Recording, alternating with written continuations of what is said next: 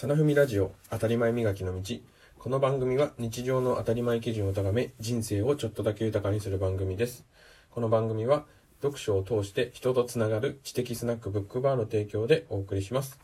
おはようございます。真田文也です。今日は学校の当たり前をやめたの第3回目をお送りします。1回目、2回目と、まあ、テーマを、えー、テーマを決めてですね、送ってきまして、えっ、と、今回のテーマは、え目的と手段を取り間違えないということをテーマにお話をしたいと思います。えこの、ま、本を書かれた工藤さんは、えー、今までのですね、学校では当たり前とされてきたことを、まあ、やめて、またはですね、方法を変えて、あの、実施をしていく、まあ、外から見たら教育改革と言われるような大きい変化をですね、実行してきた方です。で、そのコアの、あの、意味、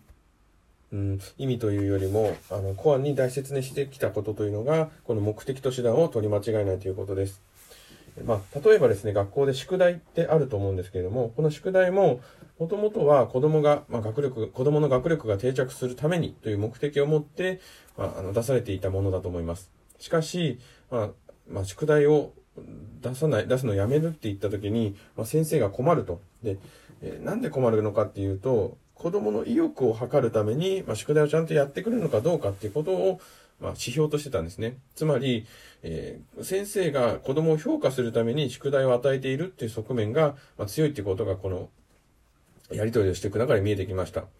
なので、まあ、その評価のために宿題をやるんだったら、もうすでに理解をしている子っていうのにとっては簡単すぎるし、えー、全くわからない子は、まあ、出してもやってこないと。それはいい、まあ、そもそもその評価としても機能してないし、そもそもの目的を達成してないんじゃないかということで、まあ、宿題をやめたっていう話をされてます。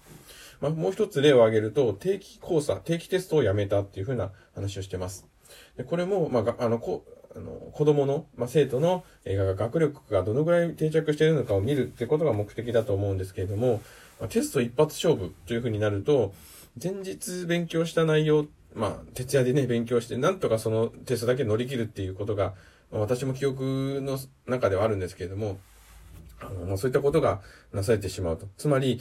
一時点の、まあ、能力しか測れないと。それでは、まあ、そもそもですね、あの、この、学習をする、学ぶということの意味があるんだろうかっていうことで、まあ、あの、目的をですね、しっかり捉え直して、子供の、まあ、学力の定着であったり、しっかり力がつくためのテストって、じゃあ、テストというよりも手段って何なのかって言ったときに、まあ、定期テストではなく単元ごとのテスト、しかも何回も受けられるような形っていうのを手段としてまた作り直したそうです。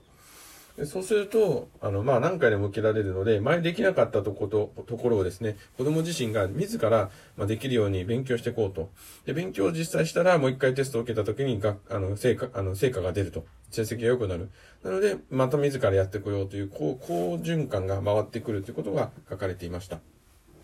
まあ、このようにですね、一つ一つのこと、手段を何のためにやってるのかという目的を、ま見直した上で、一つ一つのその施策っていうのを、ま改善を加えていったというふうに書かれています。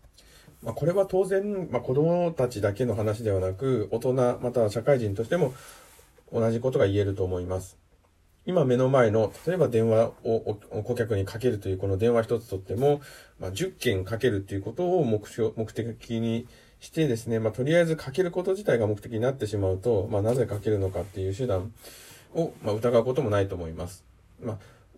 方法といっても、まあ、コミュニケーションを取る方法といってもですね、まあ、電話だけでなく、まあ、メールだったり、メッセージだったり、手紙だったり、いろんな手段があると思います。まあ、その中で、一番も目的を達成する手段っていうのは何なのかっていうのを捉え直すってことが、あの、大事ではないかなと思います。で、読書会で、あの、出た意見といいますか、考えからか、あの、観点からいくとですね、この目的と手段っていうのも、一度、まあ、変更して目的に合わせて手段を変えたら終わり、一度変えたら終わりというわけではなく、繰り返し変え続けなければいけない。まあ、目的の見直しもそうですし、目的に合わせた手段も見直し続けていかなければいけないという、まあ、この継続する仕組みっていうのも、まあ、大切なんじゃ、大切だということで意見が出ました。まあ、確かに、この校長先生が、あの、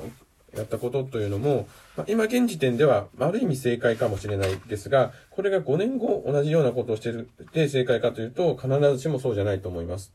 またですね、状況が変わってきたところで、まあ、何のためにやってるのかっていうのを考え直して、手段をまた改善していくっていうプロセスが必要だと思います。まあ、その時に、やはりこの工藤さんだったからできるという、人に紐づいたあの変化ではなく、まあ、なぜ大事なのかっていう、まあ、昨日もお話をした上位目標であったり、目的の、目標の部分、目的の部分が、他の人にもこう浸透して、その考え方を持って、あの、新しい取り組みが、具体的な手段が講じれる。そういう文化といいますか、風土っていうのを、残、風土っていうのが出来上がっていれば、人が変わってもうまくいくんではないかなというふうな話が出ました。この文化であったりも、こう考え方を浸透させる。まあ、よくビジョンの共有とか言いますけれども、まあ、ここの、えー、と深い、まあ、より深い層のところまで、浸透させていくっていうのは本当に一日ではできないことだと思うので、まあ、こういう日々の取り組みから、まあ、本の中でも、えー、まあ何百、500でしたかね、の改善案を出していただいて、それを一つ一つ実行していって、この学校の状態を良くしていったっていうふうにあの話がありましたけれども、本当にその実際の取り組み、実行と、えー、一つ一つのその手応え、まあ、小さい成功体験を積み重ねていった結果、まあ、この考え方がいいんだなっていう共感を得たと思うので、この工藤さんも、ね、あの、突発、突発と言いますか、あの、奇抜な、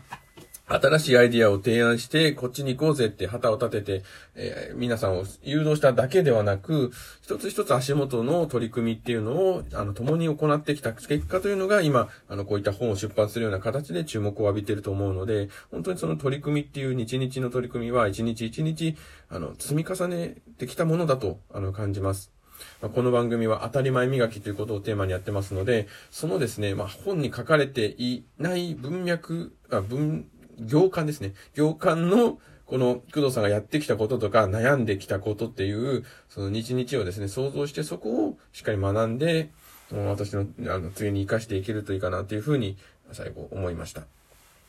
今日はですね、目的と手段を取り間違えないということで、お話をさせてもらいました。この放送を聞いてよかったなと思う方は、ぜひポチッといいねボタンを押してください。えー、次回の内容はまだ決まってませんが、また良ければ、良ければですね、また次回の放送も聞いてください。ではまた。